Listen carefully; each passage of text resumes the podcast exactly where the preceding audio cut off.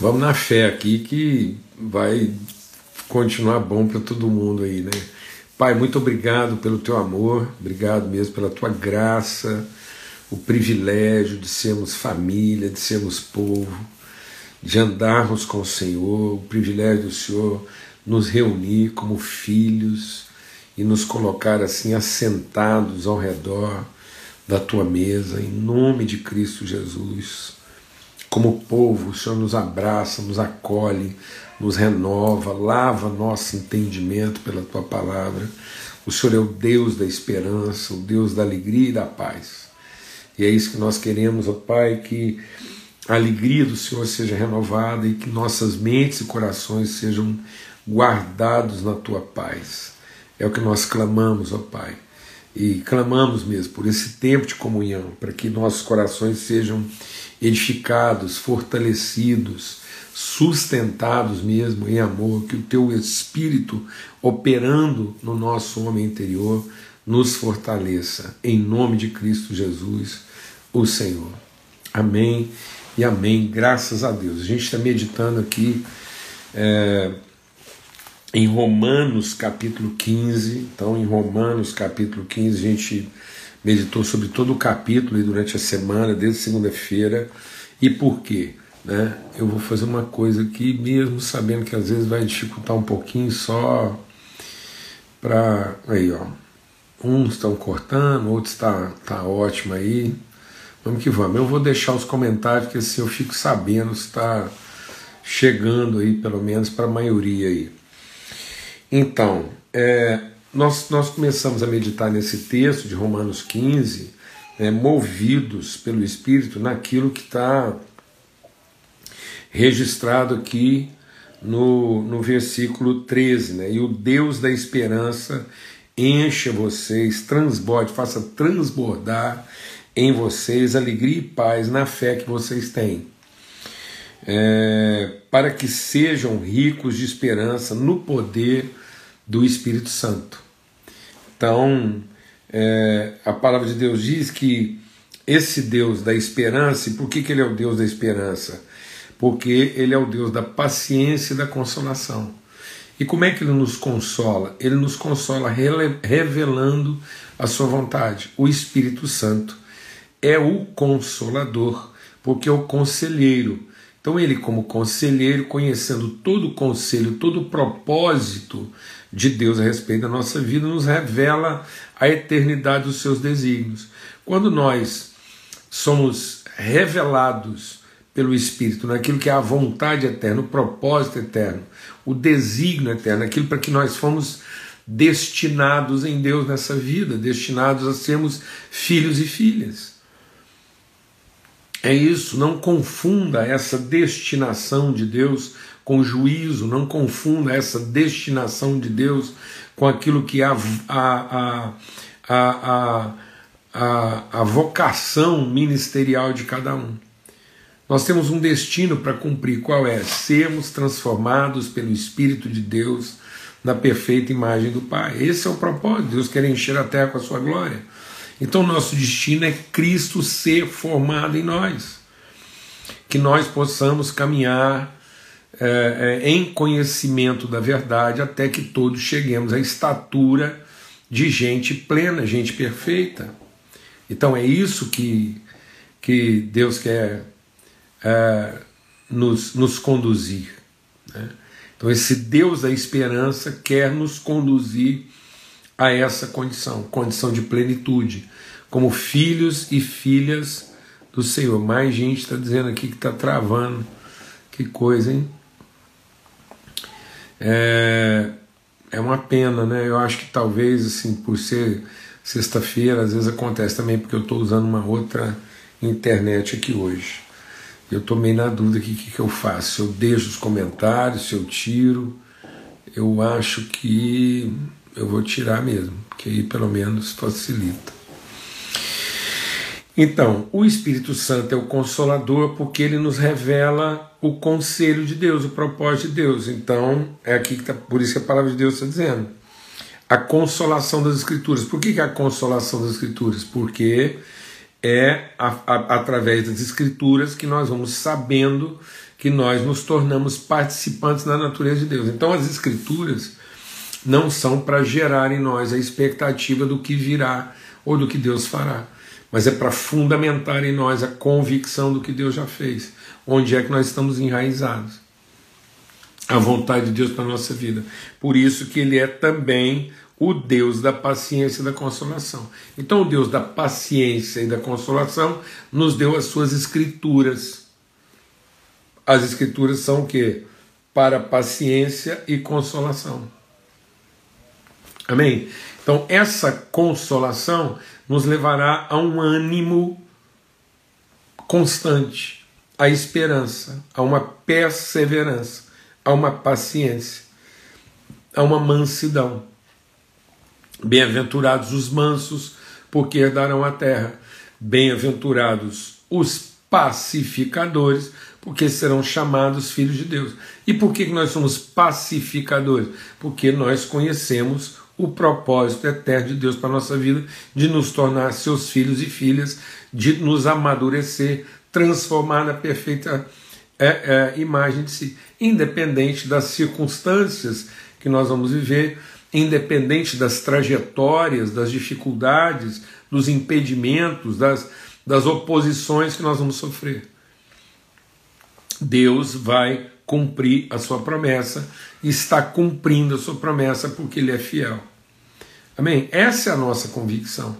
Então, essa convicção de propósito, de eternidade, de desígnio, de vontade, consola e produz perseverança, porque isso gera em nós paz e revela, essa paz se revela em alegria.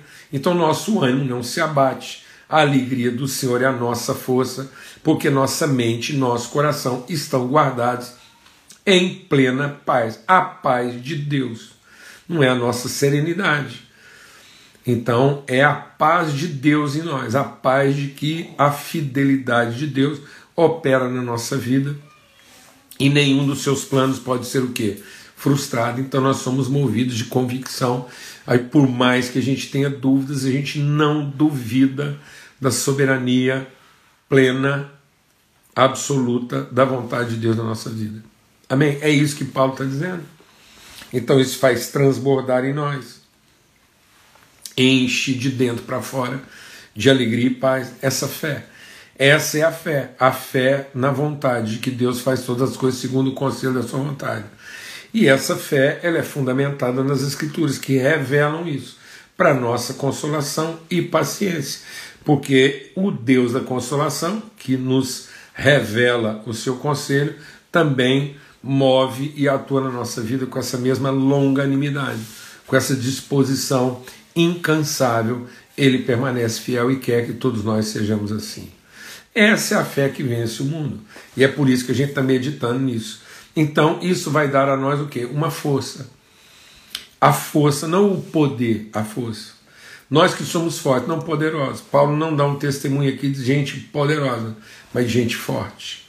O que, é forte? De caráter forte, de disposição forte, de ânimo forte, gente inabalável, gente constante. Isso é força. Muitas pessoas estão buscando em Deus poder, em vez de buscar em Deus força. Por isso que Deus diz para Josué: esforça-te e tem bom ânimo. Deus não diz que Josué seria poderoso mas ele diz que seria forte. Então Paulo diz, Paulo quando teve aquela experiência com Deus, que ele tinha um espinho na carne, ele achava que Deus podia livrá-lo com o seu poder. E Deus diz: Olha, o meu poder se aperfeiçoa na sua fraqueza. E aí Paulo então entendeu, ele falou assim: então quando eu não tenho poder é que eu sou forte. Porque muita gente só acha que é forte quando tem poder. Quem acha que é forte só quando tem poder é fraco. Gente fraca. Gente fraca de mente, gente fraca de disposição, fraca de alegria, fraca de paz, gente inconstante. Porque toda vez que ele tem uma crise de poder, ele revela as suas fraquezas. Mas quem, mesmo não tendo poder, permanece forte, é constante, é permanente, é seguro, é firme. Amém, amados? Então, quando Deus está falando da nossa força, está falando da nossa firmeza. Então, diz: nós que somos fortes temos que acolher os fracos. E aí ele não está dizendo os fracos que são fracos de não ter poder. Não, tem muita gente poderosa fraca. E aí nós temos que acolher, mesmo pessoas poderosas são fracas. São fracas até de caráter, são fracas de pensamento, são fracas de emoções. Quantas pessoas você conhece que são poderosíssimas e são fracas? Então nós temos que acolher essas pessoas com nossa força, não sermos susceptíveis das fraquezas delas e nem entrarmos junto com elas nas suas crises de poder. Então a gente está vendo aí muito cristão vivendo crise de poder, porque ele está achando que Deus vai dar a ele poder e Deus quer dar a ele o que? Força. Ser forte. Ser forte e corajoso. Ora, por que corajoso? Ser forte e corajoso, porque coragem é ousadia. E ousadia é exatamente para você agir, atuar, se posicionar em circunstâncias em que o seu poder não é evidente. Por isso que é coragem é para você enfrentar coisas que aparentemente são mais poderosas que você, ou circunstâncias que aparentemente são mais poderosas. Então nós acolhemos. E acolhemos especialmente quem? Aqueles que não têm conhecimento, os gentios, para ensinar, para revelar, porque toda a criação está à espera de que os filhos de Deus se revelem. Amém? E aí Paulo continua, né? E ele vai dizer então que é através da nossa vida que isso vai acontecer e ele é, é, que nós vamos estar cheios de toda bondade, todo conhecimento e aptos para orientar. Então Paulo tem essa convicção que essa força significa o que? A força da bondade, do conhecimento e da orientação. Glória a Deus, amado. É isso que Deus quer que a gente seja. Gente forte, para quê? Para revelar bondade, revelar conhecimento e dar orientação gente que não se desorienta, gente que não se ressente. Não tem cabimento. Um crente ressentido, um crente ressentido, ele está ressentido de quê? Por que um crente fica ressentido? As pessoas só ficam ressentidas pela falta de poder, é crise de poder. Então ele é fraco. É fraco por quê? Porque ele não conhece o consolo de Deus, ele não conhece, ele não, ele não, ele não tem convicção do propósito de Deus para a vida dele. Aí ele se fragiliza, ele se corrompe, ele se perturba, ele se magoa, ele se ressente e perde o que? A paciência. Desiste, retrocede, recua, não avança, não encara, não enfrenta, se acovarda, se intimida. Mas nós que somos fortes, somos fortes para quê? Para bondade. Amor e bondoso. É paciente. E é longânimo é perseverante. O amor não busca os seus próprios interesses, não desiste, não se exaspera, não se ressente do mal. Amém? E aí, e aí Paulo vai mostrar isso de que maneira? Que ele é um cara bem resolvido. E por que, que o Paulo é um cara bem resolvido? Porque os planos dele nem sempre dão certo. E, e muitas vezes ele planeja as coisas, as coisas não saem do jeito que ele planejou e ele continua lá naquela batida. Meu Deus amado, nós precisamos entender. Muitas vezes pessoas pensam que, que Paulo era o, ah, ele é o cara de Deus, ele é um apóstolo. Muitas pessoas fazem essa figura hoje, né? a figura do homem de Deus, da mulher de Deus. Eles oram assim, tudo acontece, os anjos saem correndo. Nada, mano. Sabe o que é um homem de Deus? Sabe o que é ser um homem de Deus, uma mulher de Deus? É você planejar as coisas, organizar tudo certinho. E quando você pensa que a coisa vai ser do jeito que você planejou, nada dá do jeito que você planejou. Aquilo vira lá um embaralhado. E mesmo assim, você não desanima, você não desiste, você segue lá na sua batida firme, rumo ao propósito de Deus, com essa disposição de alma. E Paulo diz: muitas vezes fui impedido de visitá-las. Olha aí. As pessoas hoje se ressentindo disso, cristãos aí, assim, amado, é uma tristeza gente não poder encontrar, tem que ficar conversando à distância aí, essa coisa aí da, né, da do, do online, do remoto. Mas é isso que Paulo está dizendo. Tá bom, o momento é esse, a circunstância é essa, estamos sendo impedidos, planejamos as coisas, não aconteceu. Muita gente pensava que era no ano passado, não foi. E se ficar pior? Se ficar pior, nós vamos continuar na mesma batida, mesma alegria, mesma disposição, mesmo empenho, mesma paciência, mesma consolação. Consolados, Por quê? Porque orientados pela vontade de Deus, realizando essa vontade, iluminando a vida das pessoas, encorajando gente sem medo, acolhendo, abrigando, abraçando, trazendo para dentro as pessoas na sua tristeza, na sua fragilidade, no seu luto, na sua solidão. Então, não lamente, em nome de Cristo Jesus, não lamente o fato de algumas coisas muito tristes, muito difíceis estarem acontecendo exatamente com você, às vezes com a sua parentela, com seus amigos, gente muito próxima, sofrendo, morrendo e, e perdendo. Não lamente. Agradeça a Deus o privilégio de estar vivo para poder ajudar, consolar, abraçar, oferecer abrigo e ajuda para essas pessoas. Não lamente. Não lamente na sua cabeça o azar de estar sofrendo tudo isso, mas louve e agradeça a Deus por ser um filho de Deus vivendo numa época dessa para abençoar, para acolher, para abraçar, para trazer para dentro, para dar palavra de esperança, para fortalecer, para alimentar o que Deus colocar na sua mão para fazer em favor das pessoas. Eu fico triste, choro, fico triste, choro. Pelos amigos, pela família, por cada um da nossa casa que fica doente. Ontem à noite o Pedro, nosso neto, passou mal, com, com um, um, pouco de, de, de gastrite, não conseguia mamar, chorou, chorei com ele. Chorei, fui dormir. Triste, amanheci já querendo saber a notícia do Pedro. Está sendo medicado, tratado, mas ao mesmo tempo, a, a, dor de ver aquela criancinha sofrendo, aqueles olhinhos abertos ali para pedir ajuda, ao mesmo tempo alegre de estar junto com o Renan, com a Lídia, com as pessoas, de poder abraçar, acolher, dar uma palavra de ânimo, enxugar as lágrimas Gratidão. Gratidão. Então sofra, mas não lamente. Sofra, mas não lamente. Não se ressinta, não, não desanima, não se abata. Seja renovado, seja abrigo, seja instrumento de consolação e paciência porque nós conhecemos as escrituras da consolação e da paciência, e o Espírito do Deus da esperança, o Deus da consolação e da paciência, habita em nós. É essa fé que nos faz fortes, nos coloca como filhos e filhas de Deus, como aqueles que vão herdar a terra e aqueles que vão pacificar os conflitos como verdadeiros filhos de Deus. E aí, para concluir,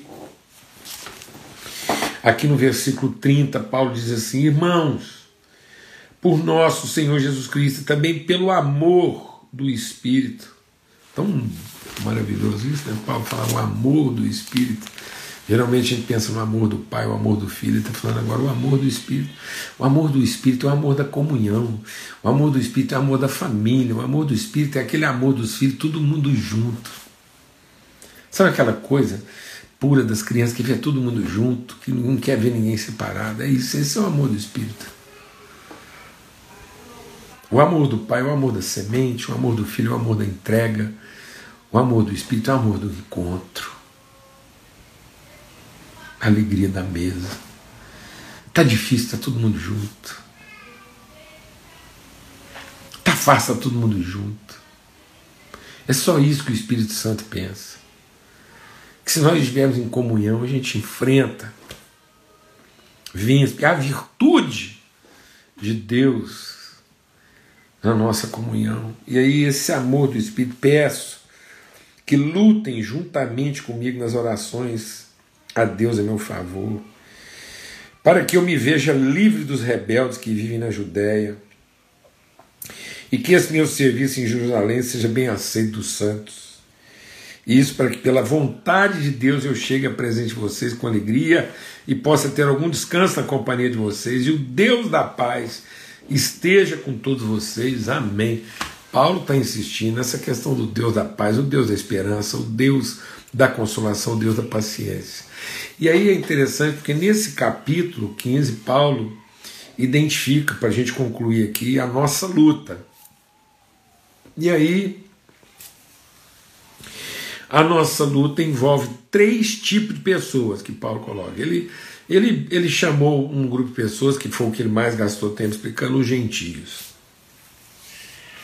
Quem são os gentios? Os gentios são aqueles que, na sua busca sincera, Paulo diz: sabe aquela pessoa que está buscando a Deus, às vezes está buscando a Deus de maneira até equivocada, mas intensa, está lá buscando.